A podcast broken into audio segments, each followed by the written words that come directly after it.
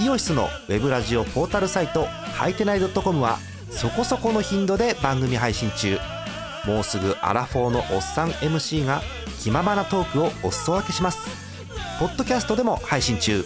通勤電車でラジオを聞いて笑っちゃっても罪ではありませんが Twitter で晒されても知ったことではありません。http コロンスラッシュスラッシュはいてない .com までアクセック今日のトップニュース。ロッテ増田11引き分け。第14回野球盤2021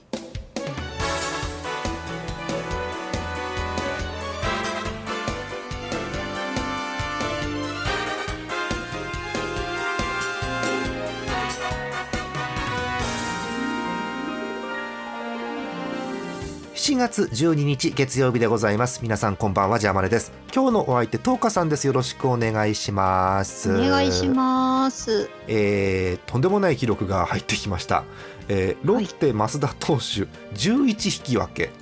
あそもそもあの引き分けという投手記録を私よく知らなかったんですけどはいはい。えーっとえーちゃんとした投手の、えーなんですか責任投手記録ということだそうなんですね、えー引き分けのゲームで一番最後に投げていた、えーピッチャーに記録されるということだそうでございます、で今年はほらコロナ禍じゃないですか、えーでコロナ禍なので、えーまあ、9回で終わりということですから引き分けが増えてるということですよね。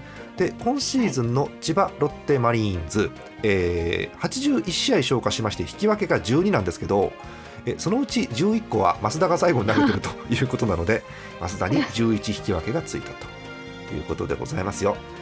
で、えー気になるのはこの11引き分けあのさっき東川さんとも調べたんですけれども、はいはい。あのなんでしょう勝ち取った引き分けなのか増田があポカをして作ってしまった引き分けなのかというのを確認しようと思ったので、えー各種サイト等で確認をしました、えー11引き分けのうち、えー無失点での引き分けが、えー10個はい。えー一つだけ1失点で引き分けになったというゲームはあるようなんですが他10個はえー引き分けの状態で投げ始めて引き分けて終えたという大変プレッシャーのかかるゲームということなようなので素晴らしい記録ということです。素晴らしいですね。うん、そうなんですよ。あの今回は特にあの、まあ、引き分けが多くなるというシーズン。で、えーと順位の決定方法が勝率で決まるということですから、えーまあ、負けが減るのと同時にえー試合数も減るわけですよね。で試合数が減ると、分母が減るので1個勝つと勝率がギュンと上がるんですよ。そううんだから引き分けは 結構価値があるものになってくるんじゃないかということですよね。はい。えーちなみにねこれ本当なのかな？えーっと、えーこれ5月現在なんで本当かわかんないんですけど、え1シーズンではなく、まあ、今回の11引き分けは1シーズンっておかしい記録なんですけど、えー通算、えーシーズンではなくて、えーその方の野球人生通しての通算プロ通算の引き分け記録の、えー最多を持ってるのがえー山口俊っていう話なんですけど、なんですか。うん、なんかね引き分けが22個くらいあるらしいよ。えー、まだこれから増える可能性も。ですかね。これあの帰国前のデータなので帰国後あればもっと増えてるのかもしれない、ちょっと分かりません、えー。見てると名前としては上がってるのはえー山口俊とか藤川球児とかが上がってるみたいですよ、えー。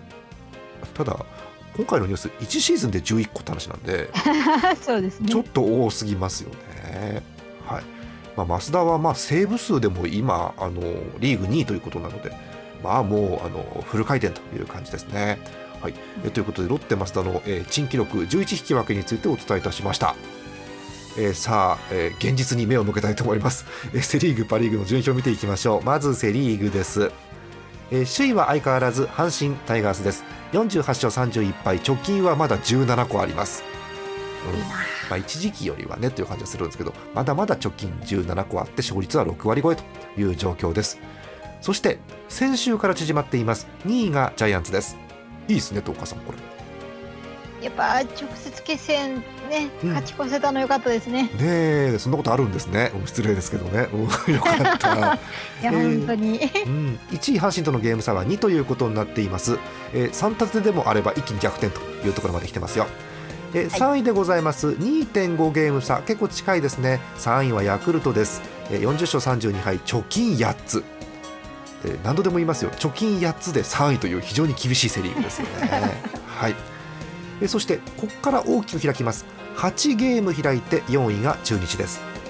開いたね、えー逆の、えー勝敗表です。32勝40敗借金8つということになってますよ、えーそこから3ゲーム開いて5位が広島。あら広島脱出した。へえ28勝42敗借金14と相変わらず厳しい状況。そして僅差の最下位0.5ゲーム開いて横浜 d n a ということになっています。借金15です。巨人いいとこつけてきましたねこれね。うーん。まああのちょっとずつ上がってますね。そうですね、うん、阪神がこれ以上ねあのなんでしょう貯金増やされちゃうときついんですけど、まあ、巨人のねあの勝ち越しが2桁に乗ってますんでこの調子でどんどん詰めていただけると面白くなってくるかなというところでございますよ。えはい。ーパ・リーグに行きたいと思います。パ・リーグ首位相変わらず逃げています。オリックスです、うん、41勝33敗貯金8つ貯金8つでねうん首位なんですよ、うん、普通だとは思うんですけどね、うん。はい。えー勝率5割5分4厘というところですよ、はい、2位が先ほどご紹介した千葉ロッテマリーンズです。36勝33敗。貯金3、うん。えー首位オリックスとは2.5ゲーム差。えーさらにゲーム差なしです。3位が楽天。えー同じく直近3つですが引き分けが少なめというところですかね。あとは消化試合が多い感じ。39勝36敗で直近が3つです、えーまた僅差です。4位。0.5ゲームでソフトバンクです、えー4位ですけど勝ち越しています。37勝35敗貯金2つ、うん。もう234団子ですねこれね。はい。ね。そこから、えー3.5ゲーム開いて埼玉西武ライオンズ32勝37敗借金5つ、うん、そして、えー最下位。なんと頑張りました日本ハム。5位西武と3.5ゲーム差です。縮まったおお、29勝41借金を変な日本語だな。借金を12に減らしています、うん、減らしたの本当にこれ、うん、減ってますねでもね、うん。はい。はい、えーという感じの順位表です。えーセ・リーグはまあざっくり見ますと A クラス B クラスが大きく分かれた感じ、はい。うん。えーパ・リーグは、えーいい車間距離で固まってるというところですね。えーそう日本ハムがちょっと詰めてきたので、えー適切な車間距離になってきたというところでございます。はいえーということで簡単ではありますがセ・リーグ、パ・リーグの順位表をお伝えいたしました。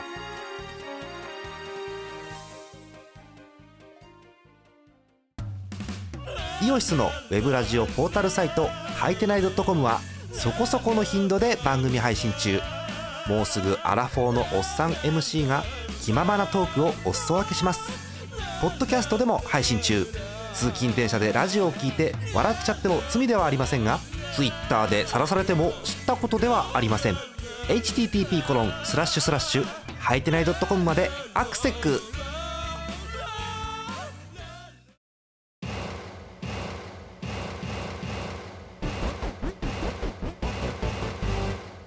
後半お便りご紹介していきましょう。まず1通目です。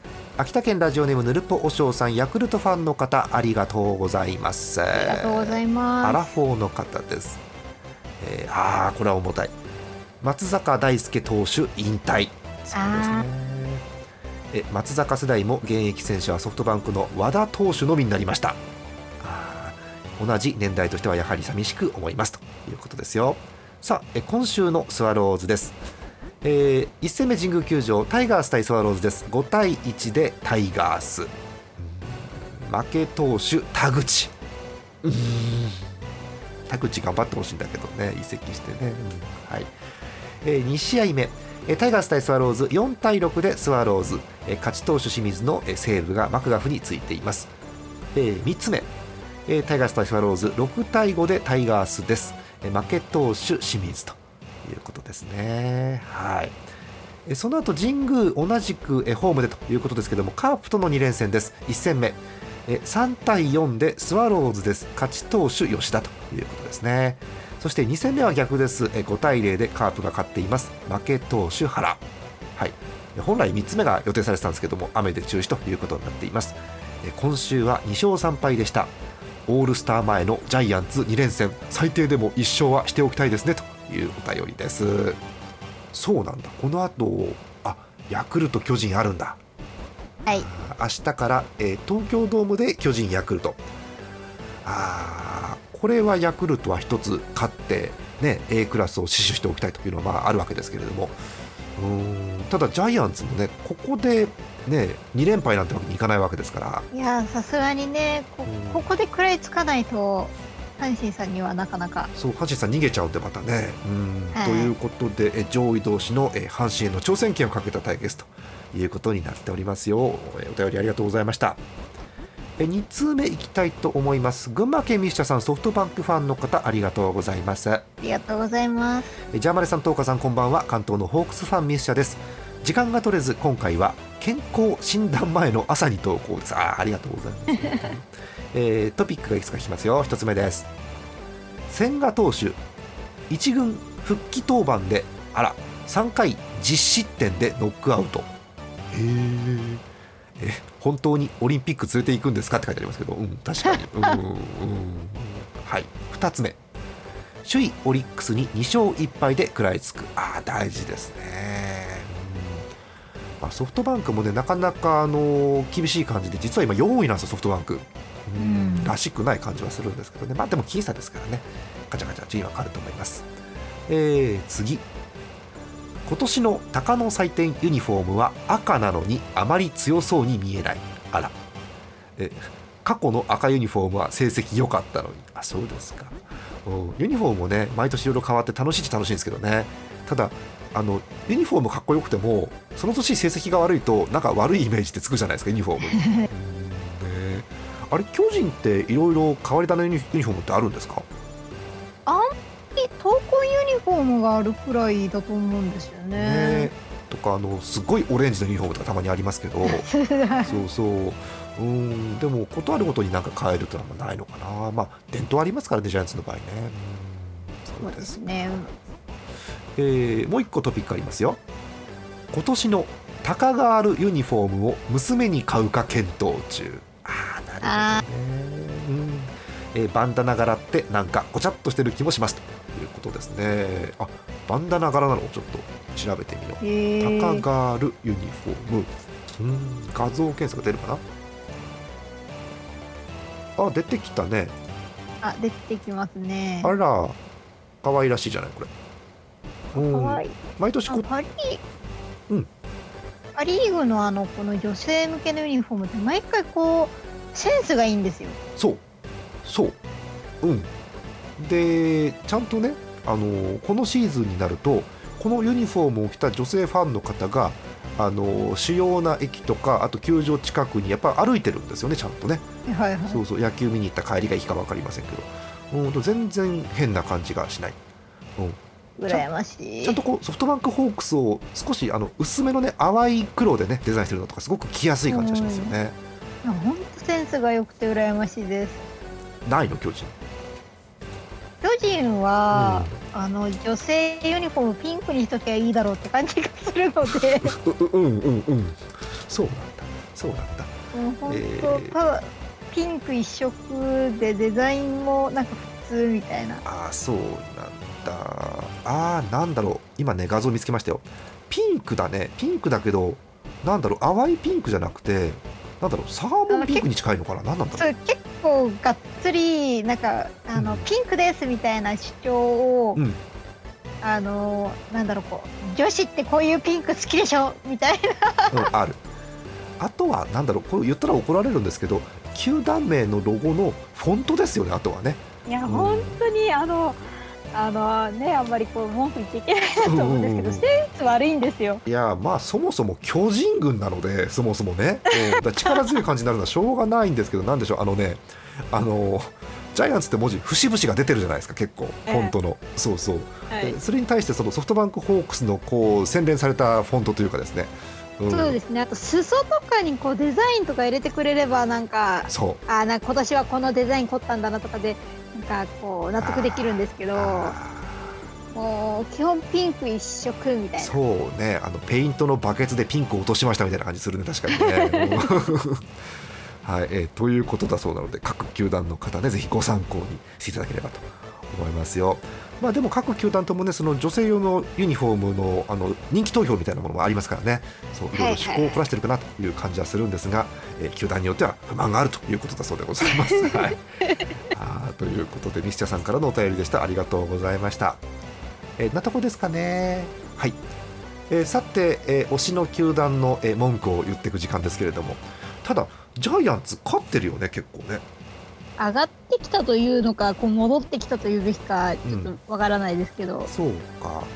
まああのー、先週の様子見ますけれどもまずドラゴンズ相手にちょっと苦戦をしまして、えー、はい、なんか点が入らない3連戦でしたねこれね。ジャイアンツ。そうですね。2点3点1点あ0点か。とジャイアンツらしくない数字が並んでいますけれども、はい、えー、1勝2敗とドラゴンズに、え負け越しちゃいました。うん、はいまあ、中日も踏ん張ってますからね、どうにか A クラス近づきたいということですからね。え一方で、なぜかタイガースに勝ち越しています。なんと。なんとですね、うん、ちょっとちょっと前まで難しいかなと思っていたタイガースの勝ち越しがここで実現しているという状況です。はい、はい、でタイガースもちょっとねもたもたしてるんですよ先々週ぐらいから。うん、えっと、あのカードを負け越してみたりとか、えー、あと得点がゼロっていうゲームが出てきたりとかしてるので、うん、タイガースファンはちょっと焦ってるかなって気もするんですけれども、まあね、あの一発で試合変えられる選手がいっぱいタイガースにはいるんで、うん、そうですよね。ですよね、うん、今日も逆転でしたし、ああいうああいう力があるのが怖いですね。ですね。うんああと、東花さん、あの全然関係ないですけど、はいはい、ツイッターの上井君、可愛かったですね、あれ。いや可愛かったですよね。あれ本当可愛いなと思って。同じこと2回言ってる。可愛いなと思って。おおじの推しのおじさんが急に可愛くてびっくりしたんですよあれは。ねそうなんですよ。あれ可愛く映ってるのにさ実際あの人男前じゃん。あの見た目も性格も男前だからさ。笑顔が可愛いんですよね。あのギャップがいいと思いますねそうなんだよね。うん。えー、可愛い、えー、亀井選手、えー、39今そんぐらい？39です、あはい、そうか。えーね、ジャイアンツの、あのー、まさかのねこのコラボアパレルですけれどもね。びっくりしちゃった、はい、普通にうさぎのプリントっていうなんだろう。すげえデザインだなと思って。うん だからこういうセンスのなさですよね。まあ、ね、いやでもこれは、まあ、シップスさんとコラボしてるからシップスさんのデザイナーさんが作ってくれたのかもしれないんですけど。うん、そういやだから多分ね着る人が着るこういう亀井君とかが着ると多分成立するんですよ。うん、そうですねそうこのギャップが可愛いんですよ。そうそうこれを私の知人とかが着てたらどうしたの？続く作ったの？みたいなこと言われちゃうんでそうそうそうそうそう。うん、まあ着る人が着ればというところですよねきっとね。はい。そんな感じです。えあとジャイアンツ関係でなんか見ててあこれいいなとかこれちょっとなみたいなところってあります？どうかさん。そうですね。小林君があのー、一時期全然で出れてなかったのが、うん、ちょこちょこあの先発でも出るようになってっていうところは、うん、そうなんですよ。嬉しいところかなという。そうですねまあ、あのこの前もお伝えしたんですけれども、えー、巨人のキャッチャーいっぱいいたんですが、えー、意外でしたね、住谷が移籍になりまして、そうなんですよ、えー、銀次郎が。に。そうなんです、はい。えー、あのプロスピ最新版もまだ移籍が追いついてないんですけど、巨人にいるんですけど、その時はそう。ただ、あの住谷あの、ホームランもう打ってんで、楽天で。あ元気。そう、えー、史上6人目。1シーズンでセ・リーグ、パ・リーグでホームランという記録だそうですね。ねえー、という感じなんで。そう。なんでまあ全然全然活躍するチャンスがあるのでむしろ出場機会増えると思うんでね住谷はね、はい、い。いのかなってところですけども、まあ椅子が空いた分、ね、小林君頑張らなきゃいけませんね、これね。そうですね、まあ、山口と組んだりとかしてて、やっぱりこう、なんですかね、長い投手には、うん、あの小林君の方がまだ息が合いやすいのかなっていう印象ですね。あと菅野がねっていうのがあるんでね、そうそうそうまあまあそうですね。みたいなっていうのがこう何も考えてないあの私のようなファンからはあるわけですね。はい、こんな感じですよ。まあジャイアンツはあの阪神とのゲームうまいことを2つ勝ちまして、まあ、はい、あの1試合目戸郷でやられちゃったんですけど。まあ、やられたっていうより1点しか取れなかったっていうのが大きいですね、1試合目、ね、いや本当にそれですね、で、まあ、高コールドだったんで、うん、そうですね、まあ、あのなんですかねこう追い上げることもできずっていうところがあったんで、うん、そうですねまあまあ多少ちょっと運が良くなかったかなっていう感じですね。そうですね。まああと阪神の秋山がうまいこと序盤抑えましたよね結局ね。はい。えー、秋山7勝目、えー、戸郷は8勝止まりということになってるそうですよ。はい。えー、2試合目、えー、打って変わって、えー、巨人打ちまくりのゲームということになりました8点すごいねうんそんな点取ってんだ8対1ジャイアンツが勝っていますよ、えー、やはり、えー、初回の4点がでかい、うん、あの阪神の選手たちもあの阪神甲子園の阪神ファンもええっていう感じの4点ですよね、これはね。まあ、あのなんでしょう、ウィーラーが打ってんなという感じはします。はいまあ、あの初回にウィーラーのタイムリーがあったり、えー、3回にウィーラーのホームランがあったりしてるので すげえなというところですよね、まあ、あと相変わらず岡本、えー、坂本みたいな、えー、名前が並んでいますね。はい、はい、えー、3つ目。これまた打って変わってしまったゲームですね。1対0。いや本当にあのふっとなかなかこう、うん。ハラハラするゲームでしたね、うん、非常に巨人としては、まあ、言ってしまえば会心のゲームというゲームですよね。はい、えー、投手陣は、えー、4人、えー、高橋、大江、ビエイラを、えー、3人か。高橋、大江、ビエイラが投げて、えー、キャッチャーは大城から小林という展開ですけれども、えー、なんと、えー、3人のリレーで1安打、うん、わお。マジで、えー、高橋が7回まで踏ん張って7回1安打。すげえな高橋そうなんですよ。なんか高橋も6回が結構鬼門だったんですけど、うん、そこ踏ん張って7回まで投げ切れたの本当良かったなと思いますね。あのー、今年もう高橋勝ち頭じゃないですかもう。はい、おすげえなと言っていたらちゃんとここでも結果残すんですね。7回1安打無失点。いわゆるハイクオリティスタートということですよね。うん。で8回9回を OA ビエイラとつないで、まあ、逃げ切りとえー、その後は無安打リレーということですよね。でジャイアンツはうまいこと4安打で8回に1点を入れまして、まあ、理想的な展開ということになりました。はい、えー、東岡さん的には嬉しいかどうか分かりません。8番大城のタイムリーということになってます。はい。まあ、打てるってやっぱりね一つ武器ですからね。いやそうそう。点入んないと勝てませんからね。そうなんです。0点では勝てないんですこのスポーツはね、はいえー、ということで、えー、1対0という会心のゲームで、えー、首位阪神を叩いたということでございますよ、えー、これで、えー、ゲーム差が2ということなんですね。はい。えー、まだまだセ・リーグ面白くなりそうです、えー、巨人は、えー、明日からヤクルトと2連戦。えそしてえ阪神はもう今日から始まっています。横浜との3連戦ということです。え今日阪神は横浜になんと勝っています。見た今日スコア阪神のあの最後逆転勝ちだっていうのだけは知ってます、うん、9回表まで3-0で d n a リードしてて最後ひっくり返って4罰です、はあ、これが首位の恐ろしさだしあのハムも最下位なんで分かるんですけどあのこの負け方が最下位なんです。そうなんです。これなんです。これがあるんですよ。辛い。そう。野球って怖いスポーツでアウトを取らないと終わらないっていうルールなので、そうなの他のスポーツと違って時間切れっていうのがないもんですから、うん、永遠に打たれ始めるとね終わんないんですよね。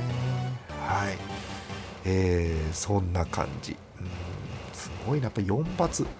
まあ、あとはねあの阪神のヒットがそもそも多いんでそう12安打っていうゲームなんでね。うんよくもあのなんでしょう。12安打、えっと、最終回に出たのが6本なんですけど8回までのヒット6本でよくも1点も取れなかったなって感じはするんですけれどもね逆にね、えー、そうですね。そんな感じです、えー、一方の d n a の2点もあのワンヒットで2点ですからねこれね、うん、うん、あのフォアボールえなんだこれ。フォアボールえ送りバントフォアボールタイムリーツーベースで2点。なんて効率のいい。うん。えー、っとあと3回の1点も、えー、っとフォアボールん？あヒットか。あとエラー絡み。なんだこれ？あ内野ゴロの間で1点なんだ。ということで、えー、非常に効率のいい3点取ってたんですが、えー、阪神に最後叩かれてしまってということですね、うん、外野に抜けるヒットがわーっと並んでさよならということです。まあこんな感じで阪神非常にいい雰囲気でしかもホームですかこれ？ゲーム。そう甲子園ですね。でまあ残り2つなんであのなんでしょう横浜ファンの方ごめんなさい。残り2つも来るんでしょ阪神これ多分きっと。